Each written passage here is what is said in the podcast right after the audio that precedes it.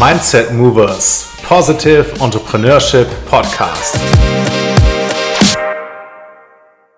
Herzlich willkommen zur 13. Ausgabe des Mindset Movers Podcasts. Mein Name ist Arne Stoschek, ich bin Unternehmer und Coach und unterstütze andere Unternehmer und Gründer dabei, mehr Sinnhaftigkeit und mehr Purpose in ihr Unternehmertum und ihre Organisation zu bringen. Mit dem Podcast Nummer 13, ähm, den ich hier zu Hause aufgenommen habe, gemeinsam mit André Häusling. André ist Gründer und Geschäftsführer von HR Pioneers, einer Managementberatungs- und ja, Organisationsentwicklungsunternehmung aus Köln. Ähm, André beschäftigt sich in seiner Firma ganz viel mit dem Thema agile Arbeitsmodelle und agile Arbeitsstrukturen. Und wir sprechen auch sehr viel darüber, ähm, wie diese Projekte laufen, wie er seine eigene Firma ähm, führt. Und wir sprechen aus aktuellem Anlass auch über Chancen, die sich vielleicht aus der Corona-Krise ergeben. Ich wünsche dir ganz viel Spaß mit diesem Podcast mit André Häusling von HR Pioneers. Los geht's! Herzlich willkommen zur nächsten Ausgabe des Mindset Mover Podcasts. Ähm, mein Gast heute André Häusling. André ähm, ist Unternehmer. Wir kennen uns ähm, von, von EO. Wir sind gemeinsam hier im selben Chapter Rhein-Ruhr. Und wir haben schon mal ein Interview aufgenommen und äh, wollen das heute wiederholen. Ähm, A, aus gegebenem Anlass. Ähm, heute ist der 8. April 2020. Ähm, also wir sind mitten in der Corona-Zeit, sitzen auch hier in, in hinreichendem Social Distancing Abstand und wollten uns trotzdem mal wieder ähm, live und in Person begegnen und achten so ein bisschen aufeinander, dass das, dass das klappt. Und ähm, ja, wir sprechen heute über Unternehmertum, über agiles Arbeiten ähm, und über Organisationsstruktur und wie Arbeiten so gestaltet sein kann, dass es irgendwie sehr produktiv ist und Spaß macht und äh, Menschen auch Sinn und Erfüllung gibt, was ja immer wieder mein Thema hier bei Mindset Movers ist. André, so jetzt äh, bekommst du das Wort und stell dich doch bitte zuallererst mal vor und erzähl unseren Zuschauern und Zuhörern, was du machst und wer du bist. Ja, hallo Arne, vielen Dank äh, für die Einladung. Hallo an euch. Äh, schön, dass ich heute ein bisschen von mir erzählen darf. Ähm, ich bin André, ich bin 43 Jahre alt und ich ähm, habe mal Soziologie studiert, wusste eigentlich nie, was ich, äh, was ich werden und machen wollte. In der aktuellen Phase ist es ganz cool, irgendwie Soziologie äh, studiert äh, zu haben, bei aller Tragik und äh, natürlich ähm, Krassheit in der Situation ähm, ist es irgendwie trotzdem spannend, gerade zu beobachten, was so in unserer Gesellschaft äh, passiert. Ich war dann ähm, oder bin im Studium ähm, mit dem Thema Personal- und Organisationsentwicklung in Büro gekommen und habe da meine Leidenschaft für entdeckt. Ich fand das ein Hammer-Thema, bin wahnsinnig fasziniert davon, wie Menschen zusammen leben, zusammenarbeiten, zusammen funktionieren, um irgendwie zusammen was zu produzieren, zu leisten, einen Sinn zu erfüllen. Und das äh, hat mich total auf Droge gesetzt. Und dann habe ich nach dem Studium erst in der Beratung gearbeitet, war dann ähm, in Personalbereichen tätig, unter anderem bei, äh, bei web.de, bei Fujitsu und habe dann 2010 meine eigene Beratung gegründet, HR Pioneers. Und ähm, ja, seitdem ähm, folge ich dem als äh, Unternehmer und äh, verändere Zusammenarbeit in Organisationen. Was macht HR Pioneers genau? Wo sitzt ihr? Wie viele Leute habt ihr? Und was ist so das Produktangebot Richtung Markt? Mhm. Also äh, unser Firmensitz ist in der schönsten Stadt am Rhein in Köln und äh, wir sind so knapp 30 Personen. Äh, wir beschäftigen uns im Wesentlichen mit so dreieinhalb äh, Themenschwerpunkten. Das eine ist, dass wir sogenannte agile Transformationen gestalten. Das heißt, die Kunden, die kommen dann zu uns, wenn die in einem Marktumfeld sind, wo es wahnsinnig schnell, dynamisch und komplex ist und die eine andere Form von Zusammenarbeit benötigen, weil sie so das Gefühl haben, zu langsam zu sein, nicht nach vorne zu kommen und deswegen andere Denk- und Handlungsmuster benötigen. Unsere Kunden sind große Konzerne wie eine Otto Group, wie eine Deutsche Bahn, ähm, äh, Bosch, andere große Player, aber auch viele kleine mittelständische Unternehmen, die wir in Teilen sehr anders, sehr radikal anders vielleicht auch in der Zusammenarbeit ähm, entwickelt haben und begleitet haben. Ähm, wir beschäftigen uns viel mit dem Thema Führungskräfteentwicklung, weil wir festgestellt haben, dass wir bei Führung ein anderes Mindset äh, brauchen, auch andere Kompetenzen benötigen, ähm, wenn wir anders zusammenarbeiten wollen. Und wir beschäftigen uns viel mit den Personalthemen, weil wir festgestellt haben, dass es bei Zusammenarbeit eigentlich seltener um Prozesse, Methoden und Technologien geht, sondern dass es viel mehr mit Menschen, also muss ich dir nicht erzählen, um Mindset äh, zu tun hat. Und der letzte halbe Punkt ist, dass wir leider nicht die Weisheit mit Löffeln gefressen haben, sondern viel Community bauen, um voneinander und miteinander zu lernen. Das heißt, wir haben einen sehr kollaborativen Ansatz, wir haben verschiedene äh, Eventformate äh, entwickelt. Wir haben die Agile HR-Konferenz mit so knapp 400 Personen aufgebaut, von Unternehmen für Unternehmen. Wir haben ein Agile Executive Summit gezielt für Geschäftsführer und äh, Unternehmer, Vorstände äh, entwickelt, die sich austauschen, wie Unternehmensführung in sehr komplexen Umfeldern und Zeiten aussehen kann. Und jetzt äh, in Kürze wird auch der erste Agile People Summit stattfinden, ein virtuelles Event äh, der Situation ähm, angemessen, wo wir auch wieder viele Praxisbeispiele von SAP, Axel Springer und so weiter dabei haben, wie die in der jetzigen Situation zusammenarbeiten. Und das sind die Themen, mit denen wir uns beschäftigen. Und das, was wir unseren Kunden erzählen, leben wir selber. Äh, das heißt, wir haben selber ein, Unternehmen zusammen entwickelt. Also wenn ich von wir rede, äh, da falle ich dann immer schnell rein. Das merkst du schon, weil ich mit allen Menschen, die zusammen mit mir arbeiten, weil wir, ähm, ja, ich sag mal, das, das selber leben, was wir unseren Kunden auch erzählen, mit allen Herausforderungen, die zugegebenermaßen damit auch verbunden sind. Eat your own dog food, sagt der äh, Amerikaner. Korrekt. Ähm, erzähl mal ein bisschen davon, wie deine eigene Organisation aufgestellt ist und was du unter agilem Arbeiten eigentlich grundsätzlich verstehst. Also fang vielleicht erstmal mit dem Teil an, ähm, wie ist die eigene Organisation aufgestellt?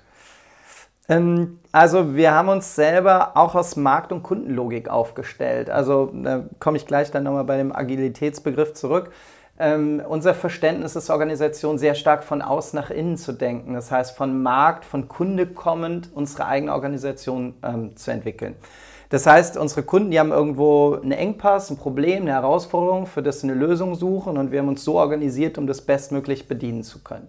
Aus unserer Sicht haben unsere Kunden momentan drei Kernfragen, wenn sie auf uns zukommen. Und so haben wir uns dann auch strukturiert. Das eine ist, die wollen in irgendeiner Form Qualifizierung, die wollen was lernen. Also haben wir quasi, wir haben das Crew genannt bei uns, eine, Academy Crew, die Menschen hilft zu lernen.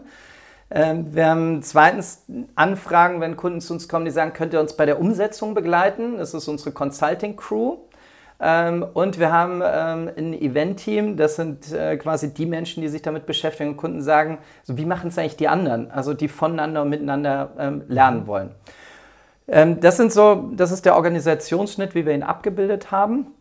Und dann haben wir zusätzlich noch zwei andere Layer sozusagen in der, in der Organisationsstruktur. Das eine ist, wir haben quasi einen crossfunktionalen Produktentwicklungsprozess, den wir drüber gelegt haben, um nicht in so eine Silo-Denkweise reinzukommen. Das heißt, jeder ist eigentlich auch immer noch Mitglied in einem crossfunktionalen Team, wo wir gerade neue Sachen entwickeln, die wir uns aber wieder ganzheitlich angucken. Und wir haben noch, das hört sich so ein bisschen arg ESO-mäßig an, äh, sogenannte emotionale Austauschgruppen vor äh, bestimmt einem Jahr gegründet, äh, wo sich Menschen immer wieder zusammenfinden, um sich auszutauschen, wie es ihnen gerade geht. Mhm. Ähm, und das äh, ging jetzt weiter. In der, in der Corona-Zeit haben wir das gerade Emosis-Initiative äh, genannt, also nicht Emojis, sondern Emosis. Ähm, und das sind drei, vier Menschen bei mir im Team, die sich um unsere emotionale Stabilität kümmern, die ähm, die verschiedenen Initiativen, Tools, Elemente bei uns in die Kultur reinbringen. Also wir haben zum Beispiel gerade alle so einen Second Buddy, also eine zweite Person, um die wir uns kümmern und sicherstellen, dass es der gut geht, ob die wenn die alleine zu Hause ist oder mit den Kindern oder wie die sich organisieren, wo wir uns drum kümmern. Oder die, ähm, ja, die einfach Beiträge leisten, um unsere emotionale Stabilität zu gewährleisten. Und das sind so die Elemente, wie wir uns strukturiert haben. Führung haben wir auch sehr dezentral organisiert. Ähm, das heißt, die ganzen Crews und Teams, die haben eher jetzt so aus dem Agilen kommend bestimmte äh, Rollen. Das heißt, wir haben eine sehr verteilte Führungslogik mit einer hohen Transparenz, auch was unternehmerische ähm, äh, Zahlen, ähm, äh, Kennzahlen angeht. Und ähm, das ist der aktuelle Stand, aber wir entwickeln das die ganze Zeit weiter. Also wir können das nicht mal, also es fällt uns manchmal sogar schwer, das zu visualisieren und festzuhalten. Es ist kein klassisches Organigramm mit Kästchen zumindest.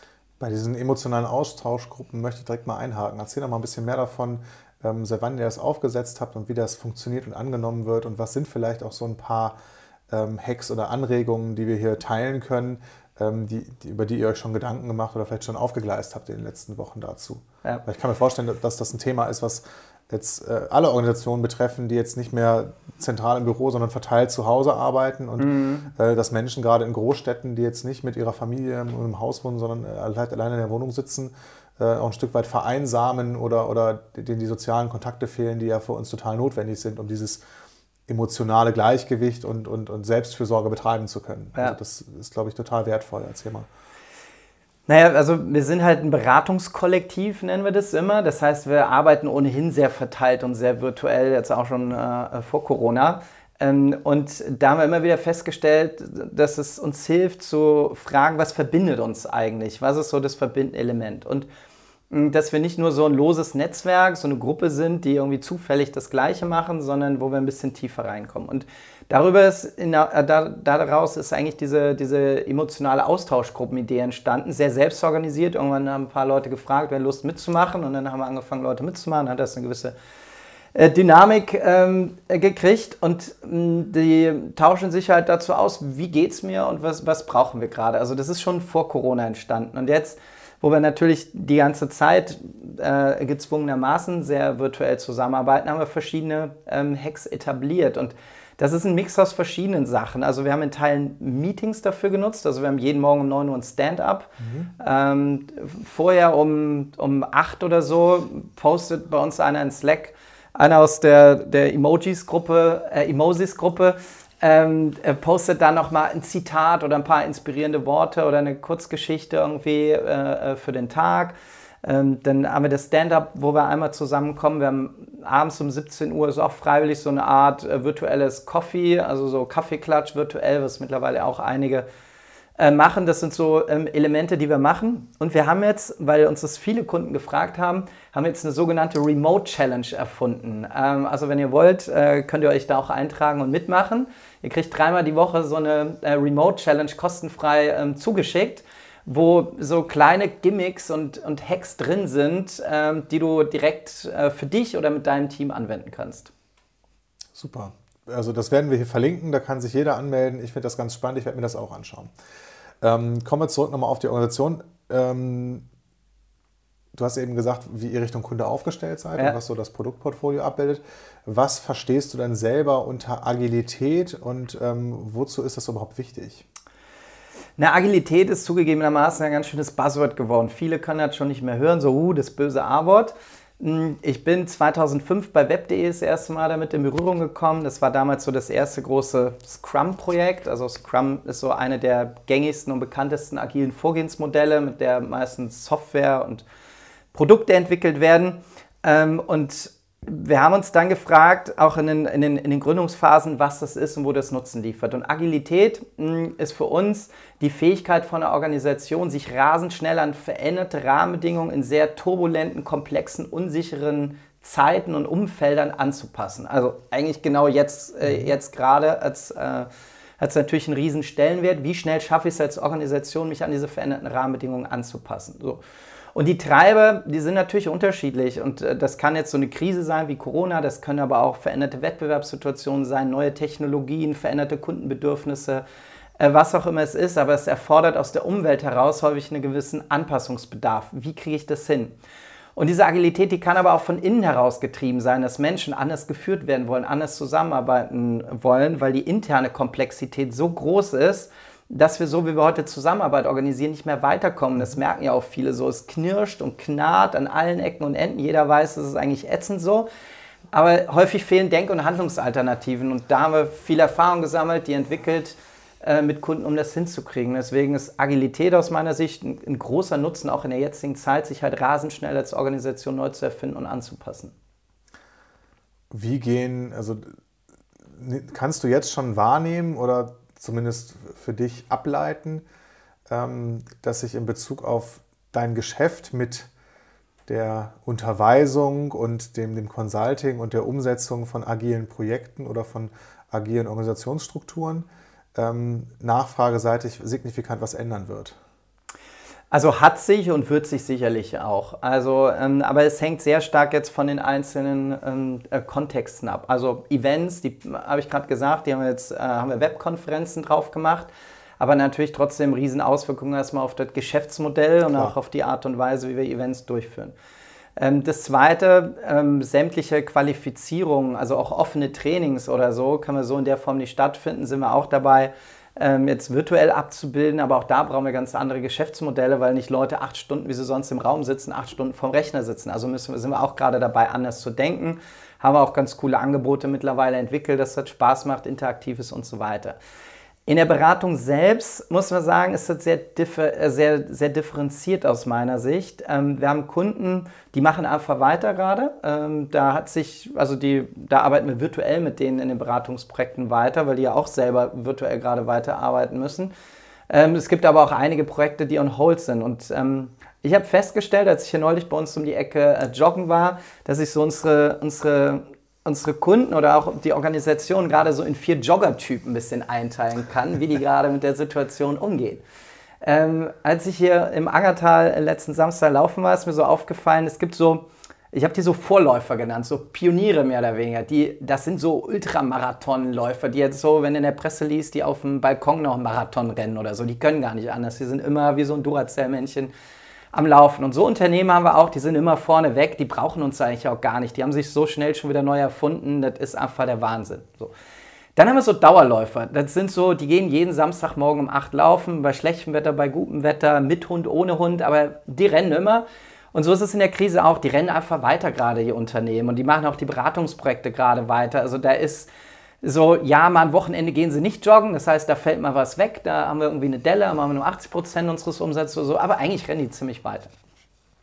Dann haben wir so die Getriebenen, das sind die, wenn ich jetzt so durchs Angertal laufe, äh, wo du siehst, dass die vielleicht nicht so regelmäßig laufen gehen. Äh, die, das sind so die Getriebenen. Die müssen jetzt, weil das Fitnessstudio zu hat und weil nur zu Hause vor dem Rechner zu verfetten auch keine Dauerlösung ist, also fangen sie an, jetzt mal joggen zu gehen. Und das sind so die Unternehmen, die sich immer vor Digitalisierung und Homeoffice und was weiß ich was gedrückt haben mhm. oder gesagt haben, brauchen wir eigentlich nicht. Und jetzt müssen sie, und auf einmal sind sie auch in der Lage, es irgendwie hinzukriegen, merken aber auch, wo die Schwächen sind, weil sie noch keine Laptops haben, die Leute nicht im Homeoffice arbeiten können und so weiter. Die brauchen gerade natürlich viel Unterstützung in den ganzen Transformationsprozessen. Und wir haben so die, ähm, die Verweigerer, also die gerade sagen, ach komm, das mit Corona geht auch schnell wieder vorbei. Das sind die Jogger, die ich auch im Angertal gar nicht sehe, weil die sagen, es ist mir jetzt eigentlich viel zu peinlich, noch loszulaufen, weil das machen alle anderen ja auch schon. Das hat sich bald wieder, das Fitnessstudio macht auch bald wieder auf ähm, und dann ähm, kann ich auch wieder Sport machen. Und so ist es mit den Organisationen auch in Teilen, wo wir Kontakte haben, die das einfach aussitzen. Also und wo, wo die glauben, dass sich hinterher nichts ändert, sondern wo es einfach so weitergeht wie vorher. Und wir wissen es gerade nicht, welche Strategie jetzt die, die wirkungsvollste ist, aber so habe ich das für mich gerade simplifiziert und ein bisschen kategorisiert. Finde ich ganz spannend, diese Einteilung. Ähm, würde ich auch mal drüber nachdenken, wie das äh, äh mein wo Geschäft bist, betrifft. Oder? Genau. Äh, ja, nicht nur, wo ich aus Kundensicht bin, sondern wie sich das, äh, ähm, also ob diese Analogie auch auf andere Branchen übertragbar ja. ist. Ne? Das ist, das ist schon, schon ganz spannend. Ähm, welche Chancen siehst du denn? Ich habe ähm, die Tage noch, was hatte ich im Vorgespräch auch gesagt, mhm. einen Podcast mit meinem Partner Nils Seebach gehört, der eine ganz schöne ähm, seine Denkweise Richtung Chancen geteilt hat und, und sagte, wenn wir uns die Customer Experience angucken, sei es jetzt B2C oder auch B2B, ähm, wie sich Menschen in der Corona-Zeit jetzt verhalten, dann können wir daraus Chancen ableiten, wenn wir die Frage stellen, welche dieser Verhaltensweisen etablieren sich mhm. über einen hinreichend langen Zeitraum und gehen nicht mehr weg und werden dann eben von den Nachfragern äh, am Markt eingefordert. Um jetzt mal so ein paar Beispiele zu wählen.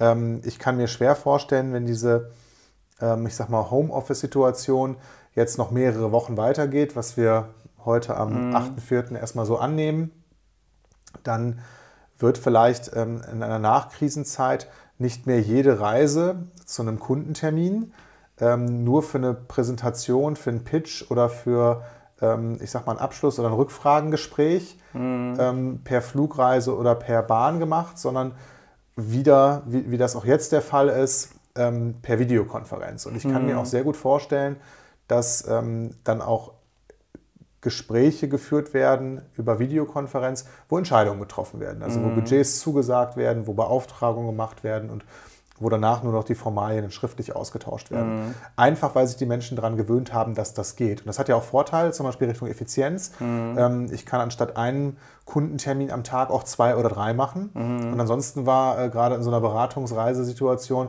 oft ein ganzer Tag für sowas für, für, einen Teil eines Teams geblockt. Da fährt man mit zwei, drei Leuten, mhm. trifft sich morgens am Bahnhof, fährt in eine fremde Stadt, ähm, hat dann da den, den, den, Termin beim Kunden und, und abends geht es nach einer Reflexionsrunde irgendwie zurück. Mhm. Ja. Und das, um das mal auf so B2C zu übertragen, ähm, selbst Menschen in der Generation meiner Eltern, die vorher E-Commerce-Verweigerer waren, ähm, sind es jetzt entweder gewohnt von, von mir oder von ihren äh, Angehörigen nochmal ähm, Sachen geliefert zu bekommen, beschäftigen sich aber auch schon mit so Themen wie Rewe Online, ähm, Flaschenpost und anderen Lösungen, die irgendwie Sachen nach Hause liefern, was sie vorher sonst nicht genutzt hätten. Jetzt mhm. ist die mhm. Frage, wenn ich 16 Mal oder 15 Mal oder 10 Mal ähm, Wasser bei einem Lieferanten bestellt habe und die Corona-Zeit ist vorbei, genieße ich dann wieder den Gang in den Getränkemarkt und schleppe meine Kiste in den Kofferraum als älterer Mensch mhm. oder bestelle ich dann einfach weiter bei Rewe Picknick, Flaschenpost und wie sie alle heißen. Mhm. Ja?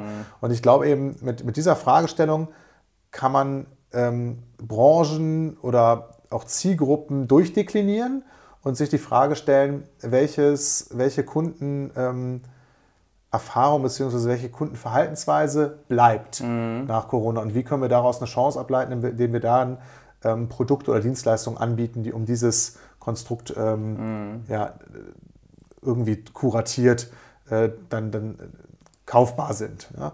Und wenn, wenn ich mir jetzt dein Geschäft angucke, steht das für mich erstmal aus, aus der Vogelperspektive strategisch sehr, sehr äh, gut und interessant da ja, für, mhm. für eine Nach-Corona-Zeit. Habt ihr das im Team mal diskutiert, welche, welche Chancen ähm, sich aus dieser dauerhaften Verhaltensänderungen für euch ergeben können? Mhm. Also wir sind noch dabei. Wir haben uns jetzt zugegebenermaßen in den letzten Wochen erstmal auf das Kurzfristige äh, konzentrieren müssen. Ähm, und ähm, jetzt so mittelfristig und langfristig sind wir da gerade viel am Schauen und am Gucken. Ähm, ich bin auch fest davon überzeugt, dass sich wahnsinnig viele Chancen und äh, Möglichkeiten auftun, nicht jetzt nur für uns als Unternehmen, sondern auch für viele, äh, für viele andere. Ähm, ich bin nicht ganz so euphorisch, was die dauerhaften Verhaltensänderungen angeht, weil, ich, äh, weil mich äh, es doch gelehrt hat, wie stabilitäts- und gewohnheitsorientiert Menschen sind. Also ich vermute, dass sich viele Nischen und Sachen auftun werden. Ich glaube aber auch bei unseren Kunden, dass es sehr, sehr stark differenzieren wird. Das lässt sich sehr stark äh, äh, pauschal sagen. Also wir haben auch, wir arbeiten sehr stark mit sogenannten psychografischen ähm, Zielgruppenbeschreibungen, also sogenannten Persona. Das heißt, das sind Menschen, die gemeinsame Wünsche, Bedürfnisse, Träume und so weiter haben. Und ich glaube, dass das, ähm, dass das sehr personabezogen sein wird, wie sich das äh, verhalten wird. Ich kann mir sehr gut vorstellen, dass wir Kunden haben werden mit einem bestimmten Reifegrad, wo wir nicht mehr hinfliegen oder hinfahren müssen für ein Kennenlernen, sondern dass das erstmal virtuell ist. Ich glaube aber, dass in 80, 90 Prozent der Fälle das weiterhin so sein wird, ähm, weil die Gewohnheiten so tief drin sitzen und weil der persönliche menschliche äh, Kontakt zur Vertrauensbildung, wenn du Menschen ja. Noch nicht kennst, ähm, äh, deutlich, äh, deutlich äh, überwiegen wird. Ich glaube, dass viele andere digitale Elemente auch fortbestehen werden ähm, aber dass wir damit eher neue Zielgruppen erschließen, als dass wir bestehende Zielgruppen jetzt ähm, mit, den, ähm, mit den Produkten in Berührung äh, bringen. Also beispielsweise im Bereich Qualifizierung oder auch Consulting glaube ich, dass wir digitale Produkte, so Standortbestimmung, Analysen, äh, vielleicht auch so erste Learning Nuggets oder so, die kriegen wir digital abgebildet, aber das, was, finde ich, die digitale Welt momentan schwer leisten kann, ist ähm, Emotionalität zu erzeugen. Ähm, und Emotionalität, und das ist jetzt in Zeiten von Social Distancing in der virtuellen Welt emotionale Nähe zu erzeugen, das ist halt eine hohe Kunst. Und das ist das, warum die Leute, warum es den Leuten auch nicht reicht, jetzt nur bei Spotify ein Lied zu hören, sondern ja. immer noch auf ein Konzert zu gehen. Ähm, weil das halt einfach ein Erfahrungsraum ist, ein Erlebnis ist, was du hast. Und, und das glaube ich, das wird schon in vielen Fällen ähm, bestehen bleiben. Aber da wird es viele Nischen geben, die sich jetzt ausprägen, wo neue Muster entstehen. Aber ich fürchte, dass es eher die Ausnahme bleiben wird, auch bei der Digitalisierung von vielen Sachen. Also ja, es, jetzt so in den Hochschulen sehen wir das, das ist ein großer Boost. Wenn ich hier jetzt in die Grundschule bei meinen Kindern gucke, da wird sich auch durch Corona, also wenn jetzt nicht Corona noch Monate und Jahre äh. Äh, gehen wird, aber da wird sich nichts ändern. Also äh, da, die Illusion, die habe ich nicht, also, äh, sondern die werden weitermachen wie vorher. Doch, da, da können wir kontrovers drüber diskutieren. Da bin ich, bin ich ja Selbst Optimist. Selbst jetzt ist der und, Schmerz nicht groß genug, ist meine Hypothese. Also das hatten wir, glaube ich, im Vorgespräch auch schon. Es gibt ja immer zwei grundsätzliche Arten der Motivation. Genau. Ja? Von weg, vom Schmerz weg und, und hinzu. hinzu. Ich habe es irgendwie schon mal erläutert. Alle großartigen Organisationen auf dieser Welt, sei es Top-Unternehmen ja. oder ähm, top inspirierende Anführer äh, in, in, in, Politik und, und Bewegungen, äh, denen ist es gelungen, eine Hinzu-Motivation zu entfalten. Die hat ein großes mhm. Ziel, die hat eine tolle Vision. Menschen sind denen gefolgt und, und das ist das, was Simon Sinek in seinem Buch so wunderbar äh, beschreibt. Ja. Genau, Start with Why. Und ähm, die allermeisten äh, Menschen folgen aber der Motivationsstrategie von weg. Also wenn mhm. der Schmerz groß genug ist, klassisches Beispiel, was man immer mal wieder so hört, äh, ein Arzt sagt dir, wenn du dein Verhalten jetzt nicht änderst, dann hast du nur noch äh, äh, wenige Zeit zu leben und dann ändern Menschen auf den letzten Drücker noch ihre Verhaltensweisen, äh, was sie vorher als schwierig oder unmöglich angesehen haben und dann findet Veränderung statt. So, und ähm, ich glaube ganz, ganz fest, dass, also ich bin, bin auch jemand, der sehr hinzumotiviert ist und ähm, natürlich in, bestimmten Bereichen auch von weg, keine Frage. Und ich kann mir schon vorstellen, dass das ähm, dass diese aktuelle Situation hinreichend lange ist, als dass sich gesellschaftlich signifikant was verändern wird und dass das auch eingefordert wird von, ähm, von den Menschen und dass wir im Prinzip so einen Fast-Forward-Moment mhm. haben. Ja? Ähm, natürlich kann ich mir das auch für Bildung angucken, weil da entsteht jetzt ähm, ja, so, so viel Erkenntnis auch in, in, der Elternschaft, also die Kinder zu Hause haben. Ich habe jetzt so Witze gelesen wie ähm, nach dem dritten Tag Homeschooling. Äh, glaube ich meinem Sohn nicht mehr, wenn er sagt, der Lehrer ist schuld, ja, oder keine Ahnung. so, ähm, oder also dass, dass wir uns einfach gerade so viel mit Themen auseinandersetzen, die wir sonst von uns wegschieben konnten, weil die Organisation Kindergarten, mhm. Schule oder was auch immer dafür äh, Ownership hatte in unserer Welt. Ja? Ähm, und dass wir jetzt eigene Erfahrungen damit sammeln, das macht die Menschen auch kompetenter. Und da bin ich wirklich Optimist und, und äh, äh vielleicht auch ein bisschen Utopist oder hänge dieser äh, Idee nach, äh, dass wir durch diese Krise noch mündigere Demokraten werden und noch besser ähm, äh, urteilsfähigere, kompetente mm. Bürger, El Eltern, wie auch immer. Und ich kann mir sogar vorstellen, dass das Thema agiles Arbeiten ähm, zukünftig in der Politik nachgefragt wird. Ich kann mir mhm. noch nicht genau vorstellen, wie sich das beispielsweise für deine Firma und dein Geschäft genau äh, dann abbilden wird. Aber wenn ich mir das Krisenbewusstsein, was jetzt und auch die Krisenkompetenz, die jetzt ja mhm. entsteht bei den ganzen handelnden Personen der Politik, die wahrscheinlich alle 18-Stunden-Tage haben. Ich verfolge Nachrichten jetzt nicht sehr intensiv, aber das kann ich mir einfach mal so vorstellen. Die werden wahrscheinlich viel, viel tun und, und, und äh, sich viel austauschen. Und bei Menschen stellt sich ja schnell das Bewusstsein ein, dass sowas wiederkommen kann und mhm. dass man sich mhm. dafür präparieren möchte. Und ähm, wenn Agilität als Modell eben eine Antwort darauf liefert, mit Situationen gut um oder besser umgehen zu können als bisher, die Unsicherheit und, und ähm, ja, vor allem Unsicherheit mit sich bringt, dann ist das, könnte das ja auch so ein bisschen die, die Geburtshilfe sein für ähm, die agile Gesellschaft ja, oder eine agilere Politik. Mhm. Ähm, wie blickst du da drauf? Also ich würde es mir wünschen und ich äh, würde mir auch wünschen, dass da eine Utopie äh, Wirklichkeit wird. An der einen oder anderen Stelle habe ich halt nur aus meiner Sicht berechtigte Zweifel. ähm, ich, äh, ich, ich sehe das so, also wir hatten auch Anfragen schon aus der, aus der Politik, aus äh, einem Bundesland, wo es darum ging, wie können agilere Gesetzgebungsverfahren aussehen. Ja. Oder wir haben uns viel mit dem Schulsystem äh, auch beschäftigt, auch mit Schulen, die schon anders... Ähm, anders mit den, mit den Schülerinnen und Schülern zusammenarbeiten und im Kollegium anfangen, anders zu arbeiten. Das ist wahnsinnig schwer, das Bildungssystem ähm, zu verändern und aufzubrechen. Also ich, ich stelle es momentan leichter vor, die katholische Kirche zu reformieren als mhm. unser Bildungssystem. Äh, und, äh, also das ist einfach echt, echt also, der Wahnsinn. Das muss auch weg und neu und nicht reformiert werden. Genau, so. Also da ja, ich glaube, in der Politik kannst du auch einen großen Nutzen liefern, weil da sehe ich große Chancen in der Situation, weil die Gründe zur Veränderung, die erleben wir jetzt gerade. Ja. Also wo ist sonst, was ist Disruption und... Äh, Brauchst du nicht mehr zu argumentieren. Genau, müssen verstanden. wir keine Apple-Geschichten ja? mehr erzählen oder von irgendwelchen Nokias oder so, sondern da musst du nur das C-Wort sagen und alle wissen Bescheid, was mhm. Disruption bedeutet, wo von heute auf morgen die Welt Der Witz ist jetzt ja äh, überall rauf und runter gegangen. Was hat Ihre Organisation dazu bewogen, zu digitalisieren? Genau. CTO, CDO. Äh, CEO oder äh, Covid-19. Ja, genau. also, ja. Und so ist es ja. Und äh, genau das ist das Element. Das heißt, da haben wir eine Riesenchance auch gerade gesellschaftlich. Das, was gerade fehlt und was wir in einem Change-Prozess und einem Transformations äh, äh, Transformationsprozess aber mit jedem Unternehmen machen würden, wäre ein Zukunftsbild gerade zu entwickeln. Also weg von, was ist denn unser Hinzu gerade? Das ist nicht bekannt. Das äh, würde ich sagen, äh, da versagt unsere Politik gerade jämmerlich, äh, äh, uns einen Rahmen zu schaffen. Also, die sollen uns gar nicht das Zukunftsbild geben, aber die sollen uns zumindest einen Rahmen schaffen, dass wir zusammen ein Zukunftsbild ähm, äh, gestalten äh, können und ausprägen können, wie wir denn eigentlich in so einer komplexen, disruptiven Welt zukünftig zusammenleben wollen. Also bedeutet das jetzt jeder wieder nur für sich, also so American First America First Gedöns oder also wir, wir werden an einem, wir sind an einem Punkt, wo wir doch realisieren, dass es jeder für sich alleine nicht mehr hinkriegt, sondern ja. wo wir einen Ansatz von Kollaboration in unserem Zusammenleben in der Gesellschaft auch benötigen. Und Ähnlich wie ein Unternehmen werden wir ein Projektsetting, einen Prozess brauchen, um das zusammen hinzukriegen. Also eine, Art Transformationsprozess. Wir brauchen entsprechende Kommunikation dafür, wir brauchen Partizipation dafür. Ähm, wir brauchen auch Experimente und Reflexionsphasen, um herauszufinden, was funktioniert und was nicht funktioniert. Und es fehlt mir gerade. Und wenn du davon sagst, wovon träumen wir? Wir träumen gerade davon, dass wir nicht nur Zusammenarbeit revolutionieren, sondern einen Beitrag dazu leisten können, Zusammenleben zu revolutionieren mit der Art und Weise, wie wir momentan Organisationen denken und entwickeln. Das ist ein sehr schöner Gedanke. Also das habe ich auch schon ganz oft.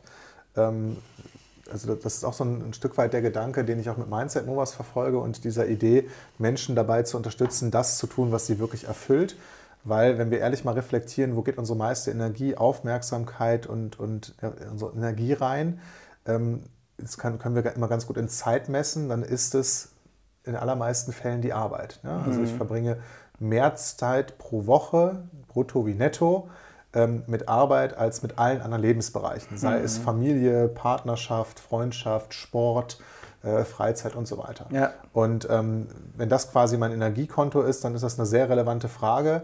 Ähm, und natürlich merke ich jetzt in so einer Dauer-Homeoffice-Situation auch, ähm, wie relevant das ist, diese Bereiche Berufs- und Privatsleben irgendwie fließend mhm. ineinander äh, Übergang zu bringen.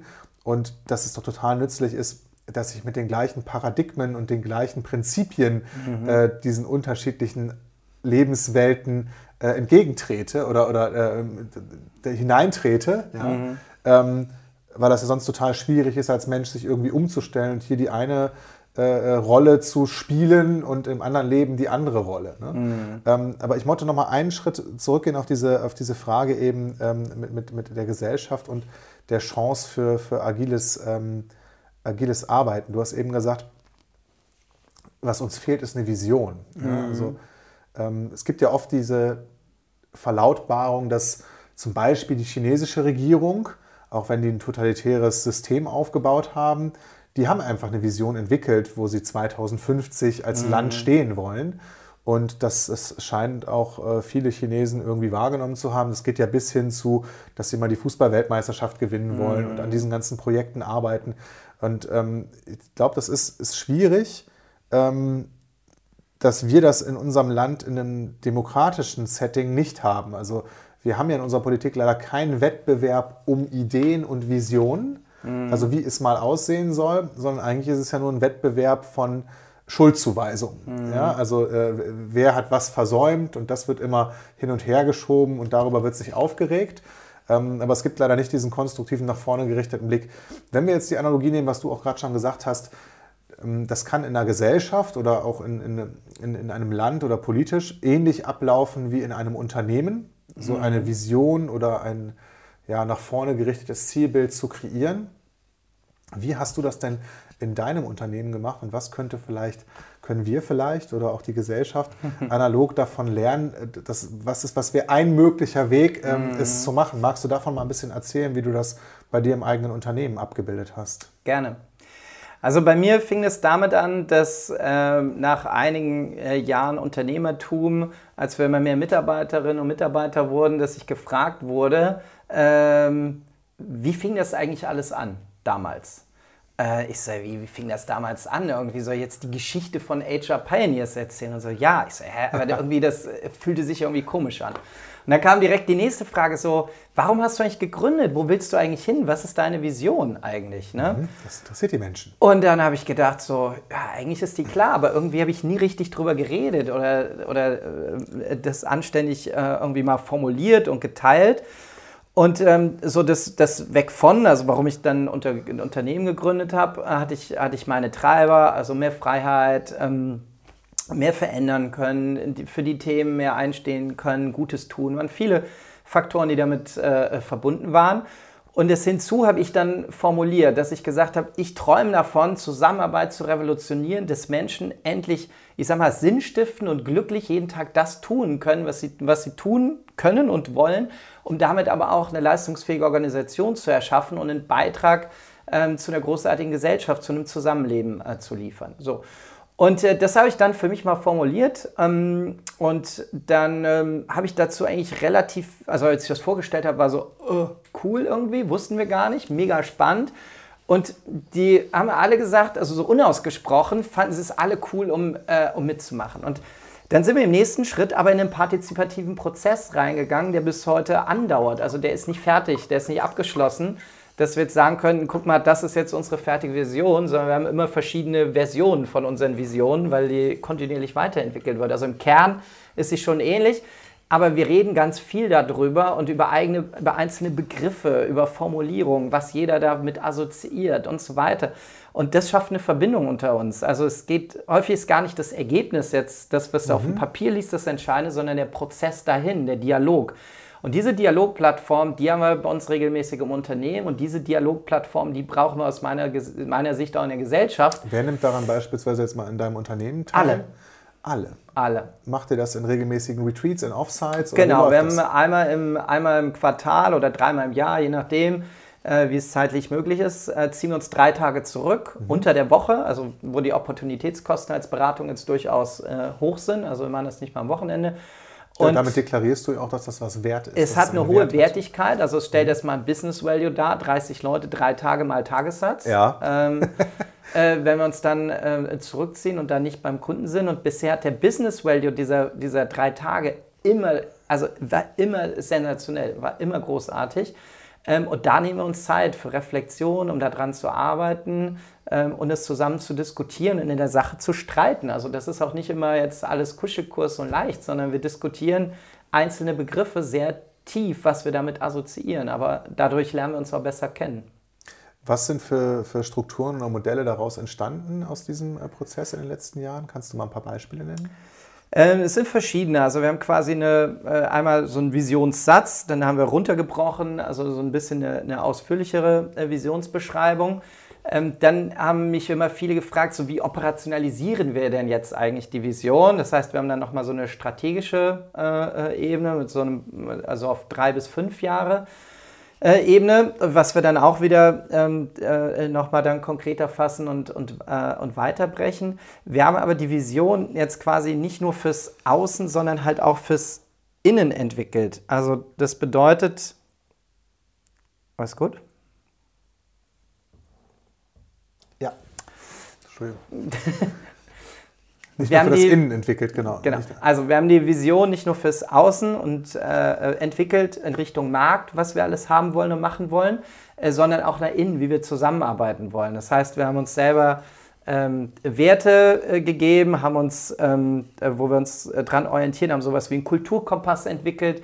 Ähm, also, dass wir nicht nur ein Bild nach außen haben, sondern nach innen, wie wir zusammenarbeiten, in Teilen bis hin zu zusammenleben jetzt. Also äh, keine Angst, das ist jetzt nicht alles eine Familie und so, so mega nah, aber weil wir halt, so wie du eben sagtest, ganz viel Zeit miteinander verbringen. Ähm, erzähl mal, was, was ist der Kulturkompass? Und dann frage ich gleich nochmal nach, welche Werte ihr euch in diesem Dialog oder in diesem Prozess gegeben habt oder für Beispiele. Ja, genau, da fange ich vielleicht mit den Werten an, weil der okay. Kulturkompass auf die Werte einzahlt. Also wir okay. haben wir haben, die, wir haben Werte entwickelt, wir haben dafür ein eigenes äh, Kartenset entwickelt. Äh, du hast mir gestattet, das zeigen zu dürfen. Ja, Deswegen, unbedingt, unbedingt. Äh, Mache ich das mache ich das sehr gerne. Das sind, ähm, das sind die sogenannten Pioneer Cards. Äh, der Untertitel ist Mensch, entwickel dich, so ein bisschen Geil. in Anlehnung an äh, Mensch, ärger dich nicht. Und in diesem Kartenset ähm, sind verschiedene Karten drin mit, mit Werten und äh, Prinzipien, also insgesamt 32 Werte und 32 Prinzipien. Und die legen, die haben wir halt bei uns auf den Tisch gelegt und haben, haben gebeten, mal jeden die rauszunehmen, die für ihn oder sie äh, die höchste Relevanz haben. Und daraus sind äh, sechs Werte entstanden, die wir sozusagen in unserer Zusammenarbeit, in unserem Zusammenleben operationalisiert haben. Also das sind die Werte ähm, Sinnstiftung, also das bedeutet, uns verbindet immer was Übergeordnetes, also einen Beitrag zu leisten zu was, zu was Größerem. Mhm. Ähm, wir haben den Wert drin Leidenschaft, also zu brennen für das, was wir tun. Äh, wir haben den Wert drin Pioniergeist, also geil neuen Scheiß zu bauen, äh, Dinge anders zu machen. Namen, genau. So, genau. Dann haben wir den, äh, haben wir den Wert drin ähm, Integrität, also beschissen wird nicht, also, sondern möglichst integer zu arbeiten. Ähm, dann haben wir den Wert ähm, äh, Bodenständigkeit mhm. drin, also nicht dieses so abgehobene, sondern eher das, äh, das Natürliche und die Kollaboration. So. Ähm, also nicht so dieses Kompetitive, jeder gegen jeden, sondern wirklich ähm, zusammenzuarbeiten. Und diesen Kollaborationsaspekt, ähm, dafür haben wir diesen Kulturkompass nochmal gezielt entwickelt. Das heißt, wir haben die Werte dahingehend operationalisiert. Ähm, das führe ich vielleicht noch kurz aus, ja, äh, wenn, wenn das interessant ist. Äh, zum Beispiel ähm, im Recruiting. Also wenn, wir, wenn du bei uns ein, ein, ein Interview ähm, hast, um uns kennenzulernen, ähm, dann bekommst du zum Beispiel auch diese Wertekarten hingelegt, um mal rauszusuchen, was sind eigentlich deine Werte, die dir wichtig sind. Und da legen wir nicht alle 32 meistens hin, sondern irgendwie 10, 15, haben unsere sechs drunter gemischt. Okay. Äh, jetzt wisst ihr die, aber ähm, jetzt haben wir die drunter gemischt. Und äh, dann sehen wir ja, welche Werte die Leute raussehen, ob es eine Deckungsgleichheit gibt oder nicht. Und es geht gar nicht darum, dass es unbedingt matchen muss, sondern wir fragen halt nach, warum ist dir das wichtig? Was verstehst du darunter? Und es entsteht ein Dialog über das Mindset äh, von den Menschen. Und dann fragen wir die auch auf der Skala von 0 bis 10, wie ausgeprägt ist es denn bei dir? Und dann siehst du immer, wie die denken. Wenn ich 10 sage, ah, ist irgendwie ein bisschen heftig, aber ich 5 sage, ist dann auch irgendwie zu niedrig und so. Und dann siehst du ja, was passiert und dann hast du aber einen super Dialog äh, über die Werte. Wir haben das auch im Onboarding dann drin. Also bei uns gibt jeder Mitarbeiter, jede Mitarbeiterin, jedem neuen Pionier sozusagen nach vier Wochen, äh, also nach einem Monat, nach drei Monaten und nach fünf Monaten Feedback zu diesen sechs Werten, wie, wie die Person erlebt wird. Das heißt, wir haben das überall sehr stark operationalisiert und eingebunden, dass sie nicht nur irgendwo schick hängen, sondern wir arbeiten wirklich damit. Und der Kulturkompass, der geht nochmal eine Ebene tiefer, ähm, wo wir diesen Wert Kollaboration nochmal eigentlich tiefer ausgearbeitet haben. Also was verstehen wir wirklich unter Kollaboration? Weil wir festgestellt haben, dass wir inzwischen durch uns nicht richtig zuhören, ins Wort fallen, äh, nicht respektvoll miteinander umgehen. Und das sind dann viele Kleinigkeiten in der Zwischenmenschlichkeit, und wir haben einmal im Monat, wenn wir alle zusammenkommen, gucken wir uns diesen Kulturkompass an und jeder committet sich wieder auf ein Element auf dem Kulturkompass, zum Beispiel Respekt. Ähm, auf dem Kulturkompass sind alle sechs Werte abgebildet? Nee, sind nicht nur die oder? Werte, sondern der geht nochmal eine Ebene tiefer. Da sind so Elemente drin wie auch so komische Begriffe wie Güte, ähm, Respekt ähm, und so, wo es nochmal einen Tick runtergeht ähm, in der zwischenmenschlichen Interaktion. Und dann sage ich so, ähm, ich habe zum Beispiel, mag gutmütiger einfach mit meinen Menschen umgehen nächsten vier Wochen, wenn die Reaktionsgeschwindigkeit nicht so ist oder wo ich ungeduldig okay. bin. Also ähm, und dann klebe ich mein Post-it für die nächsten vier Wochen dann an einen dieser Elemente aus dem Kulturkompass dran, um da sensibler mit zu arbeiten. Und wenn wir uns vier Wochen später wiedersehen, sagt jeder was ein bisschen zu seiner eigenen persönlichen Weiterentwicklung, wie er mit dem Thema Güte umgegangen ist. Und so haben wir einen sehr kontinuierlichen Prozess, wo wir unsere Zusammenarbeit reflektieren. Hängt das als Schaubild bei euch irgendwie im Büro, dieser Kulturkompass? Also, Sondern ihr, ihr kennt alle die, die, die Begrifflichkeiten, Aspekte, die, genau. da, ähm, die das vereinen. Habt ihr das Konzept irgendwo niedergeschrieben? Oder, ähm, Nicht mal das. das so, so, also, wir haben das, also ja, wir haben es schon. Ein HR Pioneer internes äh, Modell. Ja? Genau, wir haben das ein HR Pioneers internes Modell. Wir haben es für uns aufgeschrieben. Ja, da gibt es ein Dokument zu, was auch irgendwo liegt. Aber ähm, das ist jetzt nicht so, dass wir es nur schick au äh, ausdrucken und irgendwo hinhängen, sondern das sind alles Arbeitsdokumente. Ja, du, hast es also, eben schon mal gesagt und ich glaube, das ist, das ist eben auch jetzt übertragen wieder auf die Gesellschaft, weil wir die Frage eben gestellt haben, das wäre sowas wie gelebte Demokratie in der Gesellschaft oder wie gelebte Kollaboration im ja. Unternehmen. Dass es nicht entscheidend ist, was als Ergebnis dabei rumkommt, sondern der Prozess und ähnlich wie im Bewerbungsgespräch, ich kenne das selbst, es geht ja auch nicht um Gleichmacherei. Du willst ja nicht nur Leute heiern, die exakt die gleichen Werte haben, sondern du willst halt überhaupt erstmal einen Dialog über Werte führen. Das ist ja schon eine Aussage an sich, ja, auch an einen Bewerber, ja. ähm, dass in, in, in einem Unternehmen ähm, sich über das Thema Werte und miteinander äh, zu, umzugehen und zu interagieren überhaupt eine Rolle spielt und relevant ist und diskutiert wird. Ähm, und dass es uns wichtig ist zu wissen, wo du dich auf dieser Skala mhm. irgendwie einordnest. Und natürlich kann auch mal ein Wert, ein neuer Wert ähm, eine totale Bereicherung sein. Und mhm. wahrscheinlich gibt es auch Werte, die stehen bestimmten Wertegruppen oder Modellen ähm, so stark im Kontrast gegenüber, dass es dann nicht passt, dass dann da genau. kein Match ist. Auch gut. Ja. Ja. Ähm, Kollaboration, ne? wie, wie, wenn wir uns jetzt nochmal die aktuelle Situation angucken, ähm, in, in, der wir jetzt gesamtgesellschaftlich stecken mit der Corona-Krise. Ähm, wie wünschst du dir, ähm, dass, dass ja, Kollaboration und Agilität ähm, zukünftig noch mehr ja, eine, Rolle find, eine Rolle spielt bei Entscheidungsfindung oder mhm. ähm, bei, bei im Zweifel politischen Prozessen. Du hast eben schon mal von Gesetzgebungsverfahren gesprochen. Mhm. Meinst du damit so Dinge wie, dass Gesetze eine Halbwertzeit bekommen sollen oder eher wie die Schweizer das machen, ähm, mehr Volksabstimmung, weil das einfach so eine Übung ist der gesellschaftlichen Partizipation äh, und, und ich mir auch Gedanken machen muss und so weiter. Hast du da, also, hast du da Ideen oder? Äh? Ja, also momentan, und das zeigt ja auch die jetzige Situation, ich glaube, wir müssen lernen zu lernen. Also wir brauchen mehr Experimente. Äh, oh ja. Das Merkmal von Komplexität oder bis hin zu sehr chaotischen Zeiten ist ja heute nicht mal mehr komplex, ist ja ein Teil noch drüber ähm, ist es, dass wir halt nicht mehr planen und analysieren können. Wir mhm. wissen gerade nicht, was kommt. Und das ist für uns als Unternehmer ja gerade mit das grauenvollste Gefühl, diese Ungewissheit auszuhalten, weil wir nicht wissen, wie lange das geht und ja. wie es danach weitergeht und so weiter. Das heißt, wir müssen lernen, mit dieser Ungewissheit umzugehen. Die Welt ist nicht kontrollierbar und planbar. Manchmal haben wir die Illusion, dass es für einen bestimmten Zeitraum geht, um einen Fünfjahrespläne und so ein Gedöns machen zu müssen. Aber gerade jetzt erleben wir, dass die Instrumente dafür nicht taugen, je komplexer die Welt ist. So. Das heißt, unsere Antwort, und so lebe ich es auch bei mir im Unternehmen, aber auch mit unseren Kunden, ist, dass wir mehr Experimente machen müssen, rauszufinden, was funktioniert jetzt und was funktioniert nicht. Wir wissen gerade nicht, wie wir rauskommen, wir wissen auch nicht, wie wir als Unternehmer mit bestimmten Situationen umgehen sollen. Ja. Ähm, und Experimente machen bedeutet, wir bilden Hypothesen, gegebenenfalls mit Kunden zusammen, machen ein Experiment, also nicht des Experiments wegen, aber wir müssen lernen. Also wir müssen gucken, was funktioniert und was funktioniert nicht in der Situation. Dafür brauchen wir aber auch Reflexionszeiten. Das fehlt mir zum Beispiel gerade wieder im gesellschaftlichen Kontext. Ich glaube, wir machen mhm. gerade viele Experimente, also äh, mit schnellen Entscheidungen, die in Teilen nicht anständig durchdacht sind.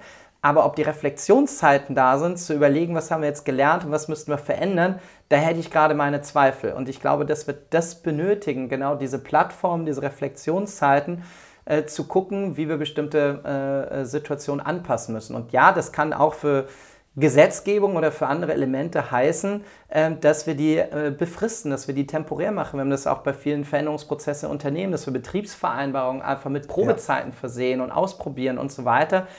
Und da, das ist eine meiner größten Ängste gerade, muss ich sagen, weil eine Menge an Schundbestimmungen gerade erlassen wird, die hinterher wahrscheinlich keiner abschaffen wird, wo gerade so viele Freiheitsrechte beschränkt äh, werden, die zwar alle jetzt gebaut werden und angeblich alle ganz äh, hilfreich sind, ähm, ähnlich wie in der Finanzkrise auch, aber hinterher werden sie nicht abgeschafft, sondern wir werden mit bestimmten Einschränkungen und Elementen leben müssen. Äh, und da habe ich gerade die größte Angst vor, muss ich sagen, dass sich da keiner mehr darum kümmert, hinterher wieder Frühjahrsputz zu machen, um das auf unsere gewohnten Freiheiten äh, zurückzudrehen. Ja, da bin ich, also ich kann deine Skepsis da durchaus nachvollziehen und ähm, teile die auch in gewissen, äh, ja, in gewissen Teilen und trotzdem bin ich da hoffnungsvoll und möchte optimistisch, äh, optimistisch bleiben, dass sich die handelnden Personen oder die zukünftig verantwortlichen Personen, ähm, dass da jemand dabei ist, der so viel Schneid hat, zu sagen, äh, Dinge, die wir jetzt in der Krisenzeit beschlossen haben, die, die, die brauchen eine, eine, gewisse Halbwertszeit und dann kommen die weg und werden neu gedacht. Und idealerweise ähm, würde ja eine so agile, ich sag mal, Gesetzgebungsarbeit dazu führen, dass selbst was ist ja ein Steuergesetz oder ein, ein Wirtschaftsgesetz oder mhm. ein Subventionsgesetz wenn es automatisch ausliefe oder ein Bildungsgesetz, mhm. ja, dass es dann äh, äh, automatisch auch ähm, neu gedacht werden muss und dass es da, dafür Termine mhm. gibt. Und das würde natürlich einen ganz, ganz anderen Dialog implizieren, weil ähm, wir hätten immer die Möglichkeit, was wir ja auch ähm, in der agilen Welt kennen, dass wir vom Scratch Dinge neu denken. Also ein mhm. weißes Blatt Papier nehmen und ein MVP entwickeln, also ein, ein Minimal Viable Product. Genau, ein minimal funktionierendes Produkt, ein minimal funktionierendes Gesetz, eine minimal funktionierende Verordnung, was auch mhm. immer. Ähm, und dass man die dann auch ganz, ähm, ja, wie das in, der Digitalwirtschaft äh, Standard ist, vom Kunden oder vom Nutzer oder vom Bürger oder von wem auch immer her denkt. Ja. Ähm, und das wünsche ich mir schon. Und ich habe da vielleicht ist das auch die große Chance, die im Moment in dieser Situation für uns als Gesellschaft steckt, dass sie hinreichend lange uns so sehr auf den Keks geht, also und, und von Wegschmerzen erzeugt, mhm. ähm, dass, dass wir als Gesellschaft und als handelnde Person und, und jeder ist ja in irgendeinem Bereich für irgendwas verantwortlich oder Einflussnehmer, mhm. ähm, da wirklich auch einen Paradigmenwechsel ähm, herbeiführen möchte. Ja? Und wenn es in der einen oder anderen in dem einen oder anderen Bereich passiert, habe ich auch noch die Hoffnung, dass so ein gewisser Dominoeffekt entsteht und das dann langsam so durch die Gesellschaft durchkaskadiert. Ja. Das, das wäre schon ähm, wünschenswert, weil dann können wir das alles als, als große, ähm, dann ist das eine sehr viel angenehmere Veränderung als, als andere große Krisen, die man sich geschichtlich irgendwie äh, vor Augen halten kann. Es gab ja immer Bereinigungsprozesse und, und, und gesellschaftliche Umwerfungen und so. Und dann lieber sowas wie so ein Homeoffice-Modell ähm, als, als äh, irgendein anderes fieses Szenario. Mm. Ne? Naja, also äh, ich halte das auch für total wünschenswert und erstrebenswert. Was mir dafür fehlt, ist allerdings gerade ein professioneller Veränderungsprozess. Also das hört sich so an, als würde sich das zufällig ergeben. So ist es bei uns in den Unternehmen ja auch nicht. Leider nicht. Ähm, sondern die Frage ist, wer ist denn jetzt für diese Veränderung, diese Transformation verantwortlich? Und äh, da würde ich sagen, grundsätzlich jeder oder jede. Ähm, nur wir brauchen einen Rahmen, ein Framework dafür, in dem wir mitgestalten können. Und auch dieses aus Bürgersicht denken und so weiter, äh, das erlebe ich in der Politik gerade noch zu wenig. Also was ja. ich momentan positiv wahrnehme, ist, wir sind ja schon dazu in der Lage, gerade zügig Entscheidungen zu treffen. Also auch da könnte es aus meiner Sicht in Teilen schneller gehen gerade, aber mein, immerhin so. Ähm, aber es fehlt ein Framework, um die, dass die Leute sich gerade einbringen und mitgestalten können. Und da habe ich zwei Szenarien im Kopf. Ähm, eine sehr positive, wenn es die Möglichkeiten zur Partizipation gäbe, aus der Situation jetzt heraus unser Leben mitzugestalten.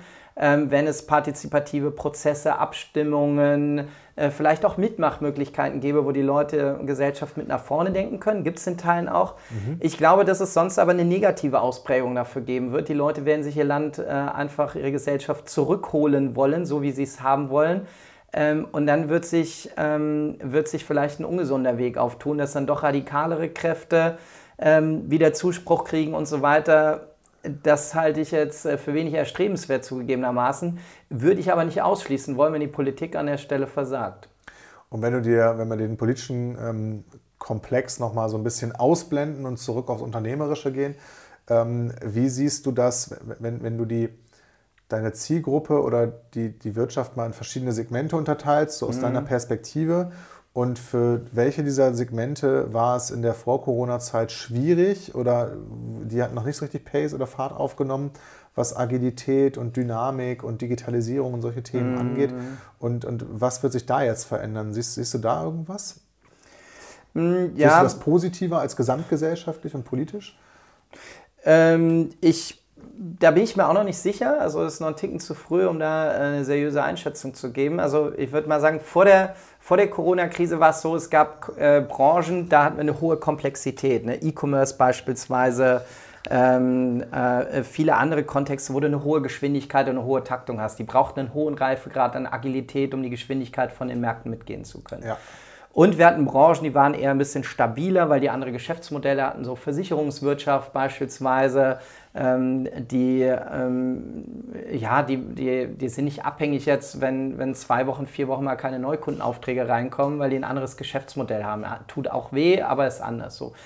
Ich glaube, was jetzt durch die, durch die Corona-Situation äh, passiert ist, dass sich schon alle grundsätzlich anfangen, darüber Gedanken zu machen, wie sie zukünftig zusammen organisieren wollen, welche Auswirkungen das jetzt auch gegebenenfalls bei Stellenabbau, Rezession, Restrukturierung und das trotz Fachkräftemangel und so weiter, wie sie damit umgehen wollen, wie sie Führung, Strukturen anders organisieren wollen, wie sie damit äh, äh, umgehen wollen. Ähm, kann mir aber auch gut vorstellen, dass viele genau aus der Situation wieder in das alte Muster zurückgehen und es so tun, wie sie es immer gemacht haben. Nämlich einfach Zahlen, 10% raus, weiter geht's. Und ich glaube, dass wir da eine hohe Bandbreite an Varianten im Markt sehen werden, wie unterschiedliche Unternehmen und das auch innerhalb einer Branche ähm, damit umgehen werden. Und ähm, da bin ich, mal, bin ich mal gespannt. Aber die Unternehmen, ich würde auch sagen, die sind dazu gezwungen, sich darüber Gedanken zu machen. Aber ob mhm. sie es denn tatsächlich tun, ähm, da bin ich gespannt. Also eine Branche, von der ich immer denke, sie müsste das tun, die es aber mit am wenigsten macht, ist aus meiner Sicht die ganze Finanzbranche und die Banken. Also da war ich nach der, nach der Finanzkrise schon überrascht, weil da hätte ich vermutet, da müsste ein wahnsinniger Veränderungsdruck sein. Ähm, da erlebe ich ein hohes Maß an Stabilität.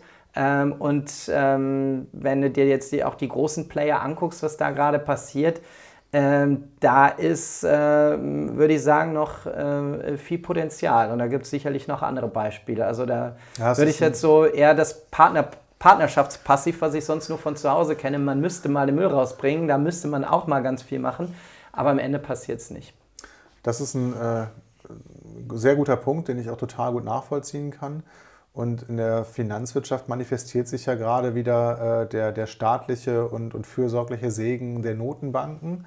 Ähm, deren Probleme werden halt von anderen gelöst. Ja? Und ähm, letzten Endes konnten die sich äh, in den letzten Krisen ähm, darauf verlassen und wahrscheinlich hat sich diese Haltung dann etabliert. Mhm. Wenn die nächste Krise kommt, dann wird die halt äh, wegpolitisiert und wegreguliert und weg. Äh, ähm, ja, also sie werden nicht in die Verantwortung genommen und, und in, in Form von, äh, ja, das ist ja das, das, diese Krux oder das Dilemma an dieser mhm. sogenannten Systemrelevanz bestimmter Geldhäuser.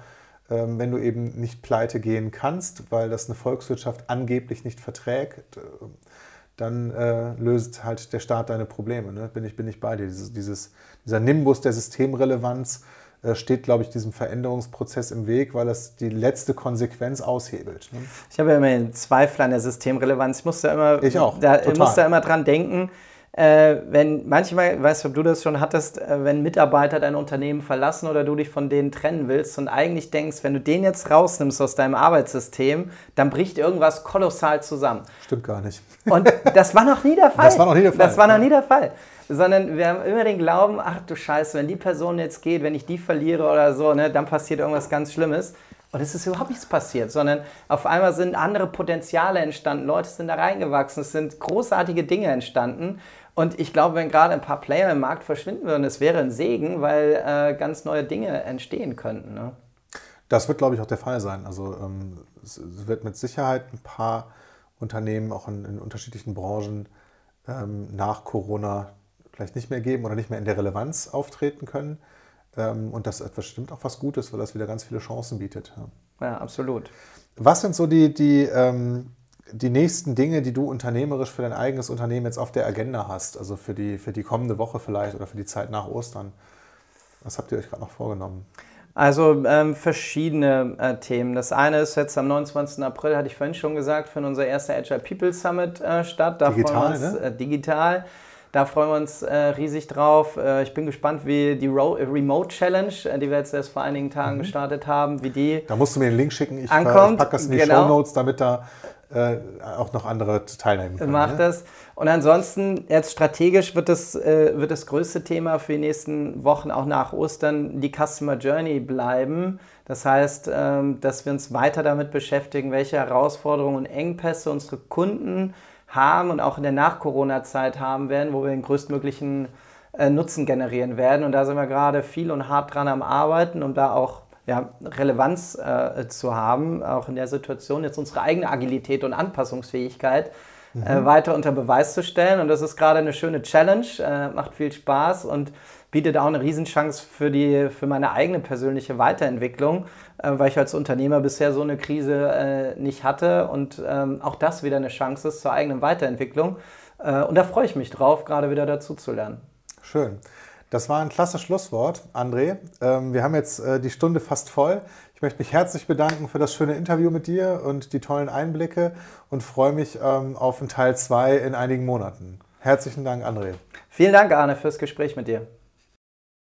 Das war die 13. Ausgabe des Mindset Movers Podcasts mit André Häusling von HR Pioneers. André erzählte in seinem Podcast ja ähm, auch von den ähm, Pioneer Cards. Ähm, Mensch, entwickel dich und wir verlosen ähm, fünf äh, Boxen von diesen Karten äh, und dazu verlost André auch noch netterweise ähm, fünfmal die Weggefährten. Das ist so ein, ein Arbeitsbuch zum Thema, äh, zum Thema digitales Arbeiten.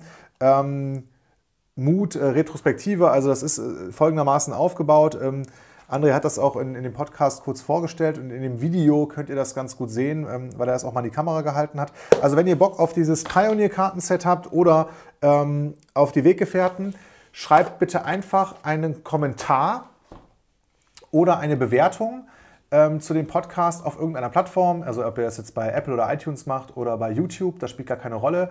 Oder schreibt mir einfach eine E-Mail an arne at mindsetmovers.de ähm, und schreibt zwei, drei Sätze dazu, warum ihr gerne ähm, entweder die Weggefährten oder das Pioneer-Kartenset gerne hättet. Okay, dann ähm, freut euch auf die nächste Woche. Äh, da kommt's wieder, kommt wieder ein Mindset Movers Podcast raus. Und bis dahin wünsche ich euch eine gute Woche im Homeoffice. Ciao!